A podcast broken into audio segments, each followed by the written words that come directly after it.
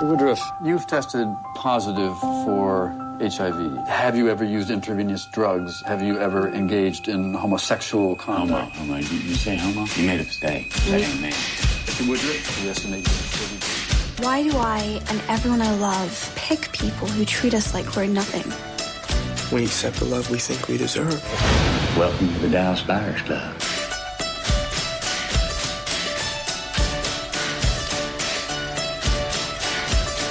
Y como lo anunciamos, aquí está Micaela Antelole. ¿Por qué estás tomando una estelar Tours? Y porque se me terminó la otra. Está rarísimo, ¿viste? Yo también entré Bien. de esa. Bueno, Perdón si no soy tan centenial ¿Y ese como ustedes señor? que toman, ¿Quién es que ese toman señor una, una ¿Qué es eso? una lata rosa. Aparte rubia. Fantan. Perdón. ¿Por qué hasta?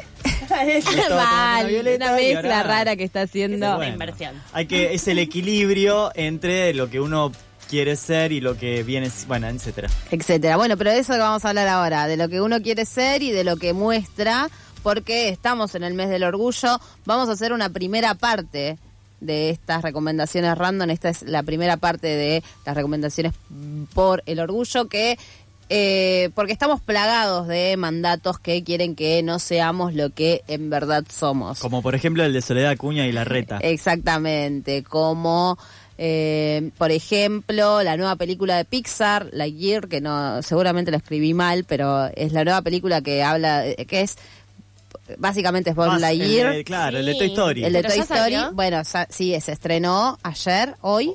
Sí, hoy se estrenó Lightyear y está siendo censurada por un beso de dos personajes femeninos en por lo menos 14 países.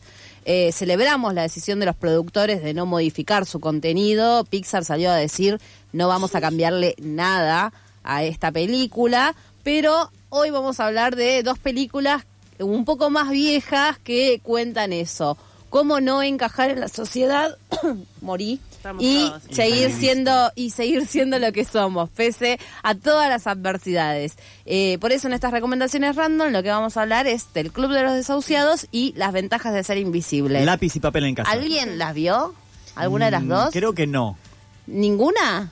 Me No, siento yo muy también mal. creo que no. Ah, Pero además vos me traes los títulos eh, El Club de los, de- los entonces- Desahuciados sí. no me va a A salir. también, es, ¿cómo eh, Val- Dollar Ballers Club, Dol- da- no me va a salir.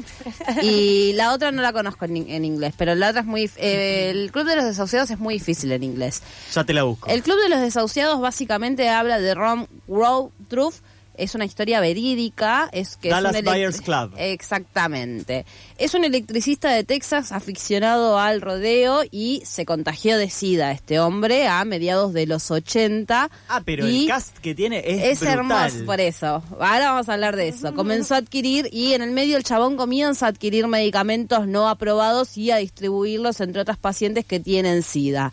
Lo interesante de esta película es cómo se construye la relación de los dos protagonistas. En este caso Ron es interpretado por Matthew McConaughey y Ryan es interpretado por Jared Leto. Tranca. El personaje de Jared Leto es una mujer transgénero con VIH que ayuda a Ron luego de algunas idas y vueltas en esa relación donde, por supuesto, este vaquero es un machista empedernido, ¿no? Entonces, primero la recontra bardea y bla.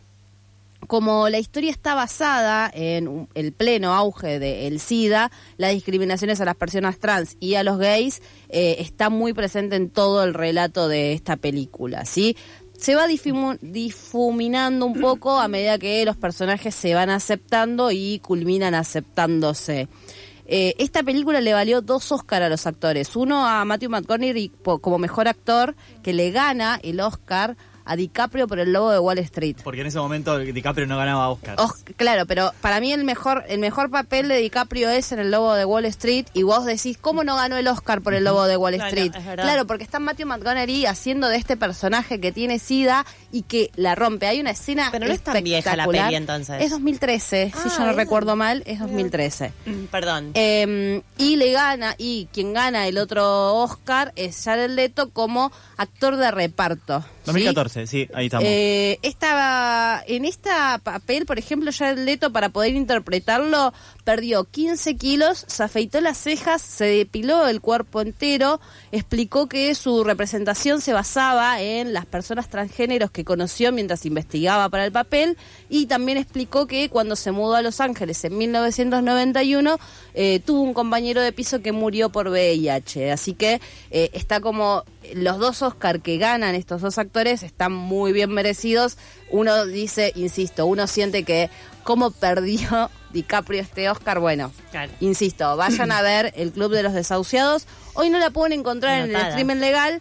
Pero el lunes 27 a las 10 de la noche la van a poder ver en Cinecanal. Dura una hora Cinecanal. 57 minutos. ¿Quién Miren lo tiene que- Cinecanal? Miren, miren el dato que les acabo de tirar. Para Vamos otra- a hablar Para otra columna, el temita de los actores cis que terminan eh, interpretando personajes trans. Sí, pero esta, esto era antes de, ese- de, de que Antes empecemos de que- a, a ok. debatirnos. Era en otra época. parece. 2013, 2013. 2013 O sea, me parece que estábamos antes dale. de debatir eso.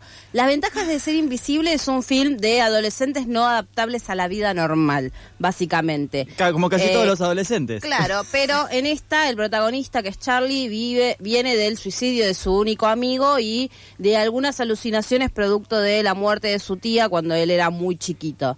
Eh, en esto se encuentra con Patrick y Sam y empiezan a tener fiestas, salidas, amores y más. La relación de esta película con el mes del orgullo es básicamente que los personajes se van construyendo a sí mismos y comprenden que para ser felices deben aceptarse tal cual son.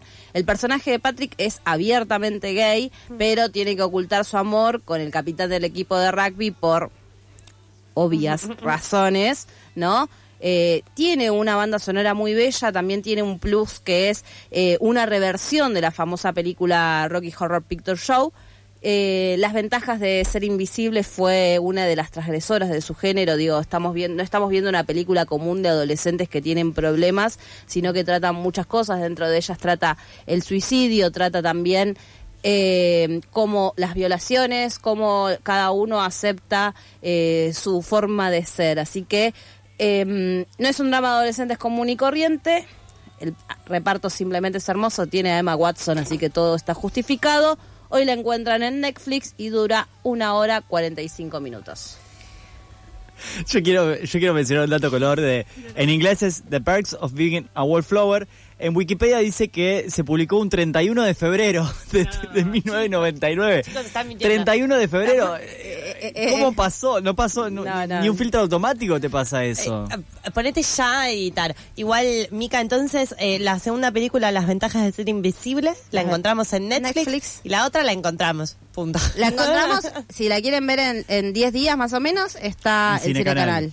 Perfecto. Y si no, háganse amigos de los torrents, por favor, amigas de los torrents, así pueden encontrar casi todo lo que quieran buscar.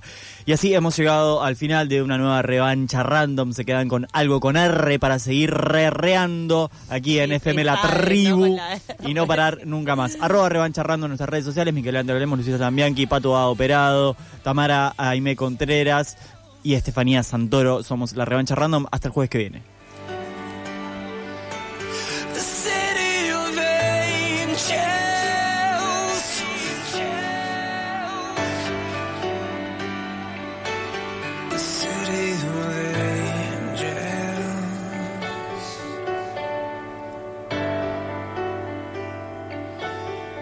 City. of